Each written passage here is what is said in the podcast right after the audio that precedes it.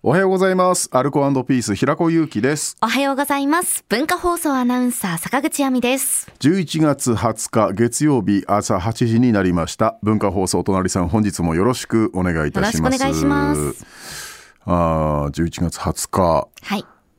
これ、毎年この時期になると、まあ、番組、まあ他のラジオ等々でもそうだし、これ去年も言ったのかな。すごく難しい言い方になっちゃうんですけど、何でしょうか？ある種この謙遜しながらもナルシスト的な、その両方を兼ね備えた言い回しになっちゃうんですけど、はい。もう少しで僕誕生日12月4日が誕生日なんですけどそうですよね。難しいんだよなこれあの何もしないでくださいって言いたいですよすごく。すごく言いたいんだけど、何もしないでくださいってまず前提に俺の誕生日のために動い動動こうとしてるっていうことを前提で物を言わないといけない難しさがあって、はい。あのでも、まあ、それでもそれを乗り越えてなおお伝えしたいっていう、あの何もしないでください。いやいや、そんなわけにはいかないでしょ。いやいやその難しいなこれいや、平子さん。今今思い出したわとか思われることももちろんあるでしょう、うん。あのあるでしょうけれどもそれでもいいです。そ僕が感じるその気恥ずかしさを僕は一手に受け入れます。それでもなお訴えたい。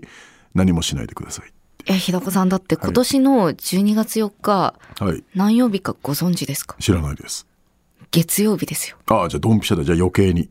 そう。はい年を重ねて45歳になった平子さんが、はいご家族以外に初めて会うのが私たちですよ。とリスナーの皆さん初めて声を届けるのが、はいお隣さんリスナーの皆さんなので祝わないわけにはい静かないじゃないですか。あのすごく宗教的かもしれないですけどもその無言の祝いというか いやいやいや。だから、あの、サプライズは嫌なんですよね。サプライズっていうか何にせよサプライズじゃないですか。うん。プレゼントじゃじゃーんとか、うんケーキじゃじゃーんとかっていうのは全てにおいてそのサプライズのはい要素を兼ね備えてるんで、もう何にせよだから大丈夫ですっていう申し訳ないっていう、えそれ本当あの、リスナーの皆さんにも、うん、お祝いのメールたくさんくださいっていうメッセージに捉えられかねないですよ。それも嫌なんで僕はだから毎年まあコロナ禍になってねよくその出待ちだったり観覧だったりっていう番組も今まであった中それがなくなったのでこの話はあんまりしてないんですけどもそのプレゼントを僕いらないんで、その代わりなんかすごくなんかちょっと普段だったらあの躊躇するようななんか豪華なものを食べて、それを SNS で僕に送ってくださいと。それ見て僕なんかいい気持ちになりますからって。写真を？そう、うん。なんか焼肉食べましたとか、なんかそんなんやってくださいって、なんか高いスイーツ食べましたとかやってくださいっていうのは数年前からやってることで、そのも申し訳ないじゃないですか。いやみんな祝いたいんじゃないですか？やってください、心の中で。あれでしょ？ハッシュタグ、平子ゆき生誕祭。いや聖聖聖なる聖なる方の聖ね よく見るやつ。ホストがやるや 書くやつ。しかも自分で。いやもう大丈夫です。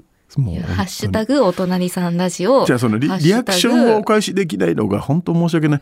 あの自分はプレゼント買うの大好きなんです。うん。選んでその時間も好きだし、はい。プレゼントそのものをあげるっていう行為が大好きなんですけど、そのやっぱ相手が喜んでくれるとすごく嬉しいんですよ。はい。すごく嬉しいしリアクション薄かったら悲しいんですやっぱり。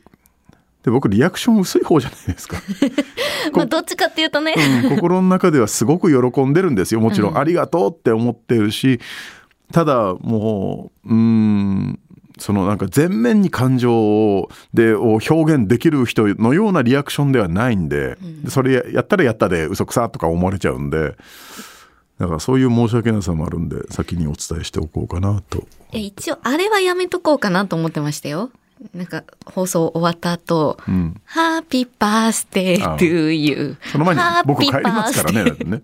が流れて、もういないですもんね僕ね。あの、ケーキ持ってくるやつ。はいはいはいあれはちょっと、いやいやそういうのはそういうのもちろんもちろんけど。だからだ大丈夫です。えー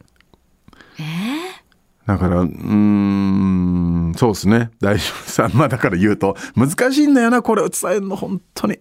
毎年。平子さんのその喜んでるテンションってどれぐらいなんですか？いややっぱ嬉しいですよ、うん。あの何か気使っていただいたっても嬉しいっていうのものよりも、申し訳なさが勝っちゃうことが多々あるんで。あいやごめんなさい。僕のためにすいません。こんななんかあ時間使わせちゃってっていうのが、あと番組上だったらね AD さんがおそらくどっかでケーキを探してきてくれて、あはいで AP さんだったら AD さんがこうねどっかまで足を伸ばして忙しい中ででわざわざなんか注文して持ってきてくれるわけじゃないですか。で今そんなないでしょうけど本当コロナになってからあんまり周りでも見なくなりましたけどもそのなんか大きいケーキ買ってきて共演者でみんな切ってね、はい。振る舞うっていうさその共演者の方にもその分の時間をちょっと 避けさせちゃう。で向こうも向こうでおめでとうございますって言わざるを得ない雰囲気、はい。思ってても思ってなくてもっていう、そのお時間を頂戴しちゃうのが申し訳ないっていうのがあるんで。だからもう朝一にしましょいやだから喜びよりもその苦しさが勝ってしまうんで。う いや朝だと時間とか関係ないじゃないですか。いやいやそれでもあのうん。ちょっとすあのお気持ちをじゃあいただいておきますっていうことで。これ難しいな。そんな2週間前に牽制しないでください。だから2週間前1週間前だともうねなんかいやあれあれがこれがってなんかそれも難しいな言い方。1週間前だったらもう動いてるだろうっていうのも違うし お前のために1週間前に動くわけねえだろうって思われちゃうかもしれないけど。いや平子さん。これ難しいんですよ。いやーあれですよ。あと一番これ恥ずかしいのが、アップね忘れてたわ。こいつの誕生日。そんなことない。忘れねえために言ってんのかなって捉えられちゃう可能性もあるいしやこのチームはもうだいぶ前からう動いてますよ。嘘つけいいわ。もう遅い。だからはい。あの重い腰だと思うんです。うん。難しいと思うんですよ。例えばなんか22歳のアイドルの女の子のお誕生日のために動くのと45歳のおっさんのために動く誕生日の腰の重さってやっぱりどうしたって違うと思うんです、それは差別でも何でもなく、もっと差異ですよ。えじゃあその今まででこういう祝われ方だったらまあ良かったなというか特に申し訳ない感じもなく、まあでも一応お祝いはしてもらって嬉しかったみたいな例ってありますか？まあ長ら長く出していただいてる番組の仲いいディレクター、はい。本当にもう連絡取り合ってご飯を食べるような、向こうからもこっちからも連絡取り合って普通に何の番組も何の企画も関係なしにご飯食べてただ雑談して帰るだけぐらいの中のディレクターの子がその番組の終わった始まる前とか周りを巻き込まず楽屋に「平子さん今日誕生日でしょ？ほらこれ持ってきましたよこれ」つって「ほらプロテイン」っつって俺プロテインなんか飲まねえよ筋トレやってねえんだから」みたいなカジュアルなやつうわはー難しい。平気なんだけど。難しい。そういうのは平気。そんなの絶対叶わないじゃないですか。だからそういう私たち今から。いやいやいやだからあのプライベートまでなんかあの近づき合ったぐらいの関係性だと、そんぐらいのなんか向こうも軽々しく渡せるじゃん。はい。いやいや飲んでくださいよ。飲んでないの知ってるけど飲んでください。これ機会に。筋トレやってください。みたいなな言い回しね、はい。若手ではあるかね若手のディレクターさんだったけど、うん。そんななんか軽口が叩け合うくらいだといいんですけどそうじゃないとすいませんってなっちゃうんで。えー、私ももう考えたのになプレゼント。それが嬉しい。もう考えてくれたっていう。もう遅いですお忙しいさなかで。1ヶ月前に言ってもらわないと。いや今の嬉しい。今の上手。